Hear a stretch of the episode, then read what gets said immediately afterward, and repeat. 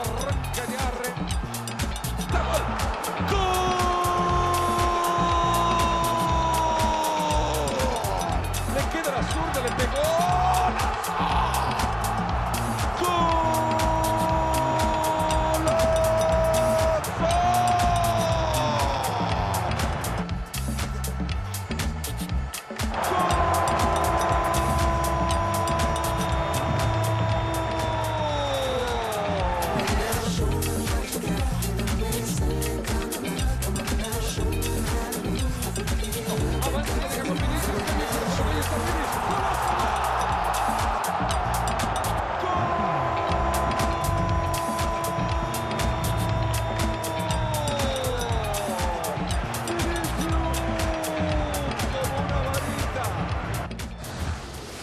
Qué gusto estar con ustedes en Fuera de Juego. Mario Carrillo, Alex Pareja, Ricardo Puch con ustedes. La sexta fecha de la Liga en España se juega en la plataforma de ESPN Plus. Hay derby de Madrid en el Metropolitano este domingo. 2.30 tiempo del Este. Arrancamos todo con Fuera de Juego. El partido a las 3 y luego una edición de Fuera de Juego terminando el juego en el Metropolitano. El Atlético de Madrid ante el Real Madrid.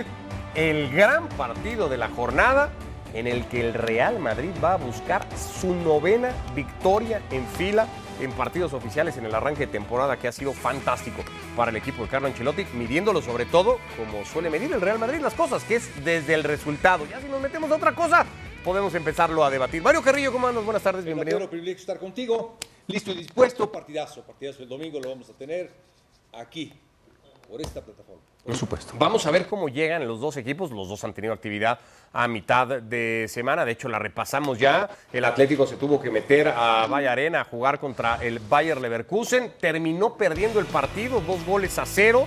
Hubo mucha polémica y un penal muy claro que no le señalan al equipo del Cholo Simeone, al que me parece le terminó faltando ambición.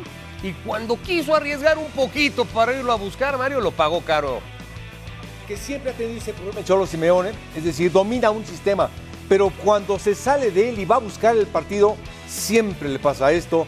Históricamente le pasa y espero que lo mejore, lo mejore porque es un buen entrenador. El Real Madrid, por su parte, pues sacó adelante el partido contra el Leipzig, un partido pues soso, por ponerle a lo mejor un adjetivo, en el que volvió a pasar algún momento de apuro. La primera jugada de gol la resuelve Courtois, como suele ser, a disparo de Nkunku. Se la generaron al Real Madrid, eso es una más o menos constante, pero bueno, luego el equipo con la pegada que tiene lo resolvió y lo ganó 2 a 0, man. Sí, el entusiasmo que tienen todos los equipos contra el Madrid se van desvaneciendo cuando el peso futbolístico de este equipo empieza a sonar.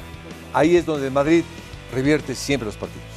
Bueno, pues cinco victorias al hilo en Liga para el Real Madrid, que además ganó en Supercopa de Europa ante el Eintracht Frankfurt y los dos partidos de Champions para sumar eso, sus ocho victorias al hilo, busca la novena en el derby ante el Atlético, que es lo que ha hecho hasta ahora en la temporada.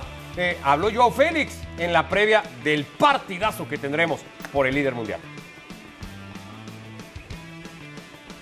Las ganas son otras, eh, además en nuestro, en nuestro estadio, con nuestra gente, eh, las ganas están al máximo nivel. Nos tenemos que, que preparar para todos los partidos de, de, igual forma, todos los partidos son importantes. Eh, la diferencia es que un derby es un derby y las ganas, como ha dicho, están al nivel máximo eh, y es siempre especial y diferente. Sí, está, está apostando en mí y hay que valorar eso. Eh, así que, que, estoy contento, estoy, estoy confiante en eso porque veo que confía en mí y intentar llegar al mejor nivel a, al partido. No, el, tener Benzema es siempre un extra, es siempre, siempre mejor para el equipo, pero no estando Benzema está otro que, que seguramente es bueno también.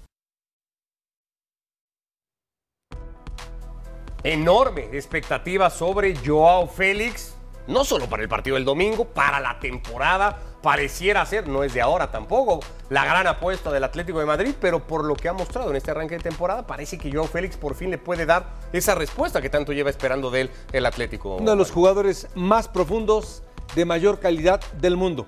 Para mí, todavía no explotado en su nivel óptimo con este Atlético de Madrid y esperemos que a partir de ahora lo sea y por supuesto para su selección y para Atlético de Madrid. Tenía rato de no ganar el Atlético de Madrid un derby, lo hizo la temporada pasada. Es cierto también en un momento de temporada en donde ya parecía definido todo, el Real Madrid se había asegurado el título, no es quitarle nada, pero no era ese Real Madrid tampoco urgido del resultado ante el Atlético. Alex Pareja, en esta edición de Fuera de Juego, eh, son distintos los escenarios para el partido de este domingo y no sé si es el Atlético de Madrid el primer gran rival que puede poner en juego la racha del equipo de Ancelotti.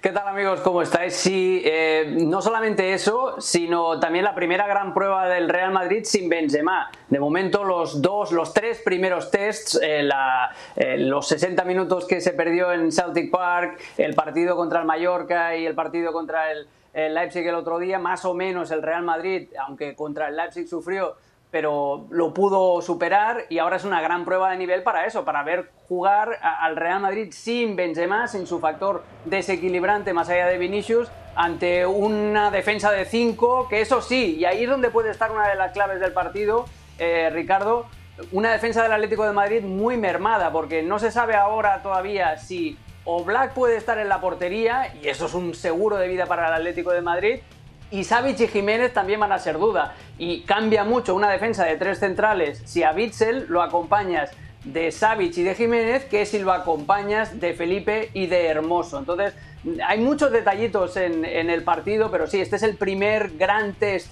para el Real Madrid, sobre todo para aprender a vivir sin Karim Benzema.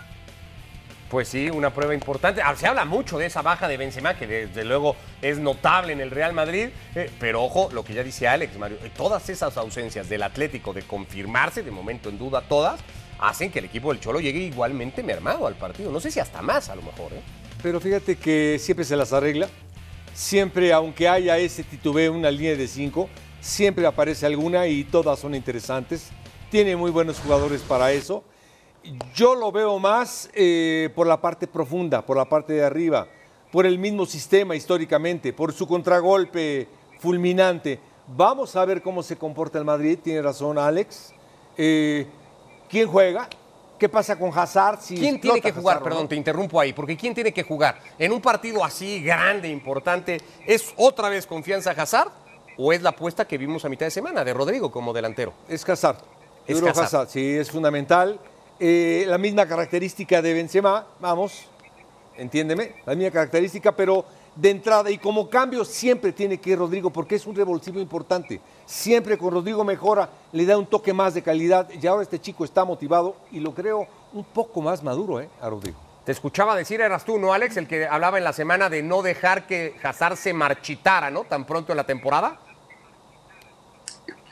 Exacto, eh, es un gesto que Ancelotti, porque a a Hazard ya todos, eh, es el ciclo de- desde que llegó al Real Madrid, llega eh, en pretemporada, dice que va a estar bien, que va a jugar, que va a ser el Hazard del Chelsea, arranca la temporada, uy, uy, uy, uy, y hay un momento en el que se pierde, se marchita y ya no lo levantas. Entonces, yo creo que Ancelotti es consciente de eso y va repartiendo caramelitos, pero, a ver, el que tiene que jugar seguro es Fede Valverde, eh, porque lo que te da no solamente en ataque, sino las piernas, la potencia física, y yo creo que va a jugar en banda derecha como extremo. Pues los partidos grandes siempre es Fede Valverde como extremo. Y yo creo que, a ver, el problema con Hazard es que no tiene chispa, no tiene cambio de ritmo, no tiene desequilibrio individual. Hazard está ya en esa etapa del, del coutineo que le llamo yo, que es de ir a pedirla al pie, ¿eh? de tocar, de no querer driblar, de no querer exponerse en el uno contra uno. Y eso, ante una defensa del Atlético de Madrid que te deja muy pocos espacios y que tienes que hacerlo todo muy rápido, yo le daría la continuidad a Rodrigo como, como delantero centro, porque además se entiende muy bien con Vinicius y, lo vimos el otro día en, en Mallorca, contra el Mallorca, ¿no? El- el- la conducción de, de Rodrigo y cómo habilitó a su compatriota para, para que finalizara. Yo creo que va a ser un partido de Valverde, de Chouameni y depende también de cómo quiera mimar eh, Ancelotti a sus eh, centrocampistas más veteranos. Si Cross va a aceptar una segunda eh, suplencia consecutiva, si quiere meter a Camavinga, si quiere meter a Modric. yo, a mí no me extrañaría que fuera Cross y Modric acompañando a Chouameni con el apoyo, con la muleta de Valverde de extremo por derecha para echarles una mano cuando el Madrid no tenga la pelota. Y los dos brasileños en ataque. No solo es las dudas del Real Madrid y cómo suplir a Benzema, hay dudas en el Atlético por estas bajas que ya hemos venido contando y que eh, repasaba bien Alex Mario. Pero hay un tema, y ahí me quiero detener un poco, porque esta semana el Cholo Simeone declaró con Griezmann en el campo somos mejores. Hay toda una historia sobre los minutos que juega el futbolista francés, pero no sé si la declaración abre la puerta a que Griezmann pueda ser titular el domingo en el Metropolitano. Primero, yo la veo por el lado eh, de apoyo hacia su jugador por la problemática que está presentando, una. Y otra, el Griezmann en su mejor momento, por supuesto que sí, sin lugar a dudas, simplemente que no está en su mejor momento. Por eso habló así, como apoyo y para jalarlo y que regrese a ese apoyo para una motivación para el domingo que lo necesita Griezmann. En la misma semana se desmintió un presunto acuerdo entre el Atlético y el Barça para negociar esa cláusula. Dijo eso no hemos hablado con nadie y en Barcelona también dijeron, acá no hay nada. ¿Puede o más bien debería ser Griezmann un futbolista de inicio el domingo, Alex? Claro que debería serlo y sobre todo en esta nueva posición en la que le está haciendo jugar Simeone en las segundas partes eh, en esta temporada, como interior. Si te fijas, el centro del campo del Atlético de Madrid son jugadores muy aseados, muy trabajadores, eh, Coque, eh, Llorente, De Paul, pero falta un poquito de chispa, falta un poquito también de calidad, un poquito más de talante ofensivo, porque Lemar es otra de las posibles bajas del Atlético de Madrid, y tampoco lo puedes utilizar. Entonces, si quieres tener algo de calidad en el centro del campo, tienes que meter a Griezmann. Aquí Ahora retomamos eso, pero sí, es, es otro mensaje también el que daría el Cholo Simeone con Griezmann de inicio, ¿no? De, de querer ir realmente por el partido. Y aparte, el hablarlo y el decirlo, Ricardo, le genera una motivación especial interna hacia Griezmann para tenerlo, para tenerlo listo, para decir, confía mi técnico en mí, habló encima de mí, con esta problemática confía en mí, eh, yo creo que es una gran motivación las palabras del Cholo. Alex, te quedabas ahí con lo último de, la posibilidad de ver al francés. Sí, lo que os decía, ¿no? De jugar de interior, no sé hasta dónde se me cortó, pero era eso. Últimamente lo está haciendo jugar de interior y al Atlético de Madrid le hace falta un poquito más de, pie fino en, en, el centro de la cancha. Y otra de las cosas, yo soy de los que cree a diferencia de mucha gente, que esta situación el Barça lo único que tiene que hacer es dejar pasar el tiempo, eh, porque se va a pudrir, el Atlético de Madrid, si no, eh, a la que encadene dos o tres malos resultados y viene de perder en Champions contra el Leverkusen, la afición se va a empezar a poner nerviosa y no va a entender estas estrategias que van más allá de lo puramente deportivo, que es lo que a la gente al final le importa. Es decir, que al Barça lo único que eh, necesita es que el Atlético encadene dos o tres malos resultados y al final mm, el Cholo va a ser el primero en intentar sacar a su jugador y a su amigo, porque es un amigo aparte de futbolista, de, ese atolladero y de utilizar las mejores armas que tiene en la cancha. Es, eh, totalmente incomprensible que el Atlético de Madrid prescinda de uno de sus mejores futbolistas, ya sea como centrocampista o como complemento de Joao Félix o de Morata en el ataque. No, no, tiene, no tiene ningún punto, o sea, no tiene ni pies ni cabeza esto que está haciendo el Atlético de Madrid simplemente por intentar ahorrarse un dinero y por presionar al Barcelona. Bueno, con todo y que ya van dos partidos por Europa y un compromiso como el del Villarreal que terminaron perdiendo, también es el primer gran partido digamos, contra un rival de tu mismo tamaño para ver si la política se mantiene o no en el caso de Antoine Griezmann. Es el gran partido de la jornada, es el partido que va a centrar mucho interés y acá lo estaremos contando en fuera de juego a partir de hoy y hasta el próximo domingo con edición previa y post, como ya se los contábamos, pero también está el Barça y el Barça que quiere curarse heridas que le han dejado abiertas el Bayern Múnich por su compromiso de mitad de semana, así que Xavi Hernández antes de medirse el sábado al Elche. No, me voy cabreado, estoy cabreado estoy cabreado, no me gusta perder, esto uno, y luego que, que, no, que no lo hemos merecido. Sí, el año pasado cabreado porque, porque fueron muy superiores a nosotros. Hoy yo creo que hemos sido mejor que el Bayern. Intento ser honesto. Luego miraré el partido, pero desde mi posición yo creo que hemos sido mejor que el Bayern. Los hemos dominado, los hemos sometido, hemos creado muchas ocasiones muy claras para, para avanzarnos en el marcador y hubiera cambiado el partido. Pero son detalles, son partidos de Champions que son detalles. A este nivel está todo muy igualado, ¿no? entonces estos errores los acabas pagando y hoy es un aprendizaje duro, pero es, es así. Sí, claro, hay que aprender para, para ya el próximo partido, no, no, el del Inter, sino ya el del, el del Elche el, el, sábado, ¿no? Entonces sí, sí, sí. Es aprender, es mejorar, es seguir progresando y, y seguir compitiendo mejor. Hoy hemos estado muy bien en el juego, muy bien en, muchas facetas, mejor que el Bayern en muchos aspectos. Hemos merecido, en mi opinión, ganar, pero no, no lo hemos hecho. Entonces hay que, hay que mejorar, hay que trabajar, seguir con la misma humildad de si hubiéramos ganado lo mismo. ¿no? Hay que seguir trabajando. Era Xavi Hernández después del partido del martes en Múnich que el Barça terminó perdiendo dos goles a cero. Este es el arranque de temporada que el equipo había tenido de aquel 0 a 0 ante el Rayo. Vinieron goleadas contra la Real, contra el Valladolid, ante el Sevilla, Victoria Plissen y Cádiz y todo terminó frente al Bayern Múnich. De momento terminó porque hay mucha temporada por delante. Aquí creo que vamos a empezar a no estar tan de acuerdo, Mario, porque mientras hablaba Xavi, tú hacías muecas y te movías en la silla y te retorcías un caras. poco y como que no estabas muy de acuerdo, ¿no? Conoces mis caras como la sonrisa de Alex. Sí. Yo, por ejemplo, cuando veo que Rafinha eh, sigue a Davis, que no puede con Davis, que Davis parece el extremo izquierdo y Rafinha el lateral derecho, ahí ya me voy de espaldas. Cuando veo eh, a Gaby, a Pedri en el medio campo comoditos, cuando veo a Busquets que parecía una carreta, perdón, carreta. Una avenida, una avenida entre él y De Jong en el segundo tiempo, una avenida. Así pasaban los jugadores del Bayern Múnich. Yo digo, ¿qué Pero eso tardó en partido, verse, Mario. qué partido vio? Es que es Pero antes de eso hay media hora, por lo menos, poquito más, en media muy hora buena del no Barça. pudieron con Davis. Eh, que me diga Alex, no pudieron con Davis. Davis parecía un bólido, un extremo izquierdo, un ferrocarril. Y decía, ¿cómo es posible mejor que del Rafinha, mundo, ¿eh? Rafinha lo tenía, no, no podía, Rafinha se le agarraba de los pies. Y Gaby lo veía pasar. Digo, bueno, ¿y ahora qué les pasó? Es decir, le generaron dos jugadores, dos jugadores, Musiala. eh, vamos, Musiala. Bueno, es un gran Y gran Müller, y. Müller, que tiene 34 mil años, les generaron jugadas de gol. Dije, no es posible, no es Lewandowski, no, era Müller y Musiala. Dice, no es posible. Ahí es donde yo veo que no hay tanta superioridad como la que dice Xavi. No la vi. Sí lo vi superior al Barça, pero no tanto como dice. Es decir, una Mario no ve esa muy buena media hora, poquito más del primer tiempo que creo vimos la gran mayoría, Alex. Tú no sé cómo, cómo lo ves y cómo lo analizas. Pues yo lo veo, yo lo veo un híbrido. A ver, yo creo que el Barça sí, el Barça fue muy superior a, a lo que venía prestando en temporadas anteriores en Champions.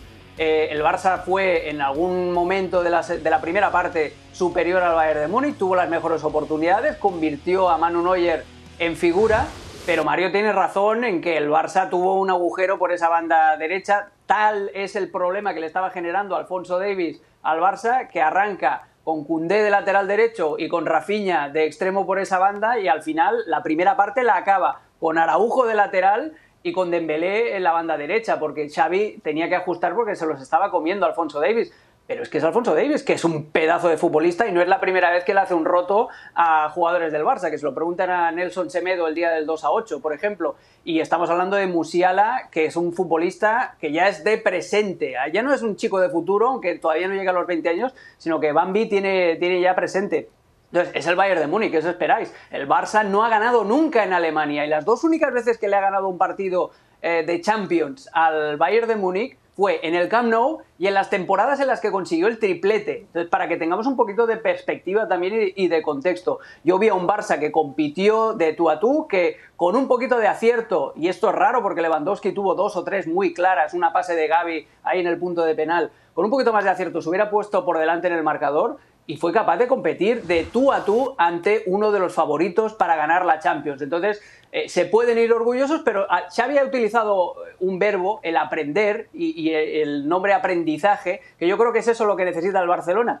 Para que la próxima vez que le pase algo parecido, y esto lo dijo en una televisión en España Álvaro Benito, que es un gran analista, el, el exfutbolista del Real Madrid, dijo que, esto es un aprendizaje que el Barça tiene que interiorizar, y tiene toda la razón del mundo, porque si se encuentra en una eliminatoria, por ejemplo, eh, en la que estás dominando tú, en la que tienes las mejores oportunidades, pero tienes dos momentos de desconexión, 10 minutos malos que fueron los que aprovechó el Bayern, esto no te puede pasar en una eliminatoria. Esto lo tienes que aprender, te tiene que quedar en el fondo de tu memoria para que cuando te veas en una situación de estas ya de vida o muerte de verdad, eh, seas capaz de reaccionar después de encajar el primer gol. Que esto es lo que yo creo que le acabó condenando al Barça, porque en el tramo final, ya después del 2 a 0, eh, se iguala un poco la cosa, pero ya era muy difícil para el conjunto de, de, Xavi Hernández poder darle la vuelta a ese marcador. La temporada para el Barça arrancó con una expectativa gigantesca por el mercado que hizo, por los refuerzos que consiguió, por el armado de equipo que, que terminó presentando el Barcelona.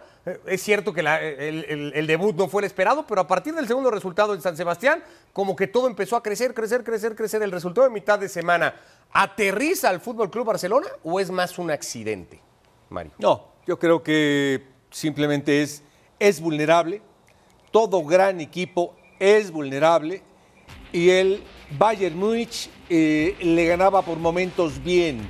El peso futbolístico que dices de Gaby, por ejemplo, Lewandowski llegó solo dos jugadas para ir 2-0 arriba, sensacional, pero para mí juega muy abierto Dembélé, muy abierto Rafinha, de repente Ansu Fati bien abiertos y muy solo Lewandowski.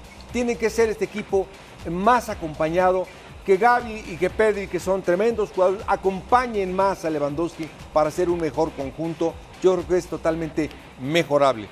Pero en este partido lo superaron. Pero,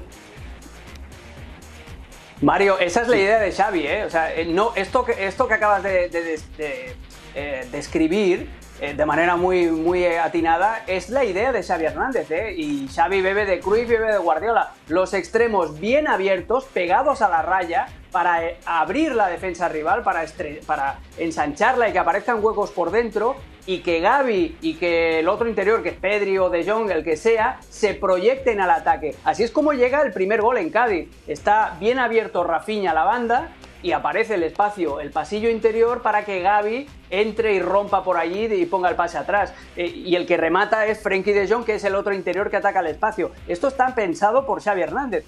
Xavi quiere dos extremos bien abiertos y los interiores tienen que ser los que hagan esa función de pisar el área llegando desde atrás, que no que estén al lado de Lewandowski, sino que aparezcan al lado de Lewandowski llegando desde atrás para tener esa llegada desde segunda línea. Hay una pequeña eh, modificación a esta idea de los dos extremos bien abiertos. El de la derecha siempre va a estar muy pero que muy abierto, siempre va a estar pegado a la cal. Y el de la izquierda, cuando juega en Sufati, cuando juega Ferran Torres, que tiene esa tendencia a meterse para adentro, dejan todo el carril al lateral largo, que es Valde o Marcos Alonso o incluso Jordi Alba. Está todo pensado. Y hay una jugada además que la repiten, la hacen cada partido, cuando el extremo por derecha llega prácticamente a línea de fondo, el extremo izquierda va hacia la corona del área para recibir el pase atrás y para disparar desde, desde la frontal. Fijaos, porque esto es un automatismo que Xavi lleva trabajando toda la temporada.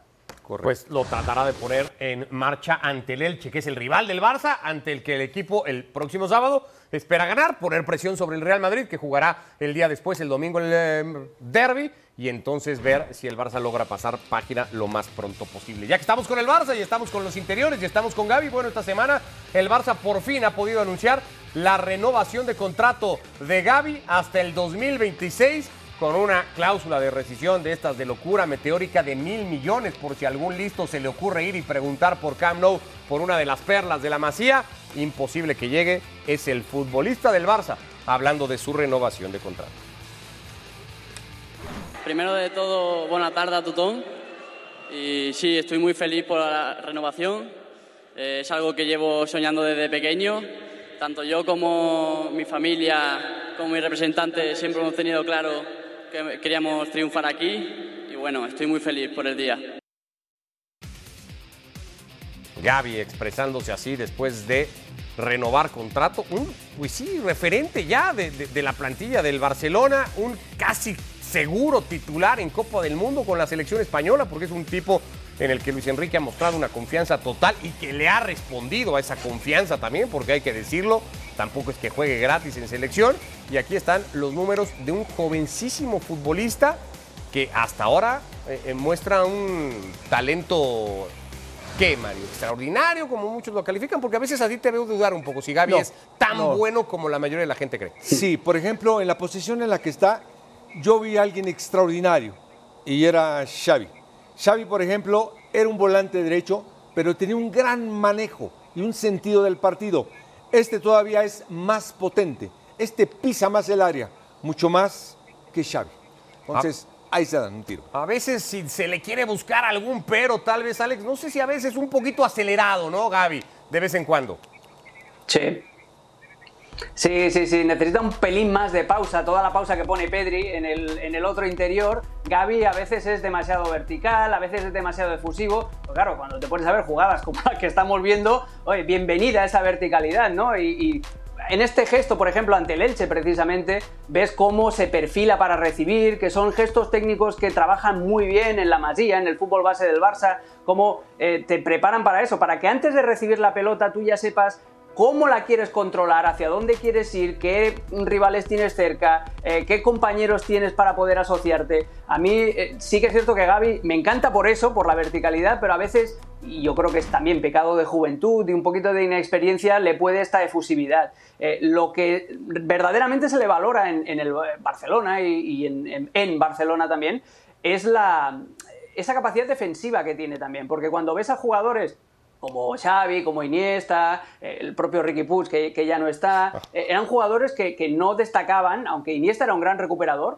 pero no destacaban por, su capacidad de, recuperar pelotas. Y Gaby tiene ese puntito híbrido entre, ¿cómo te diría?, entre Xavi y Kanté, o Xavi y Makelele. Tiene ese puntito también de no arrugarse en lo físico, que era algo que hasta ahora, en los futbolistas que habían salido de la Masía, no veías. Y, además es muy, muy gracioso, es irónico que el representante de Gaby, que no es otro que Iván de la Peña, eh, sean tan diferentes entre sí. Si os acordáis, Iván de la Peña era un jugador muy de la masía, muy técnico, muy de buscar los pases siempre complicados, muy fantasista, pero no recuperaba una pelota ni jugando contra su perrito.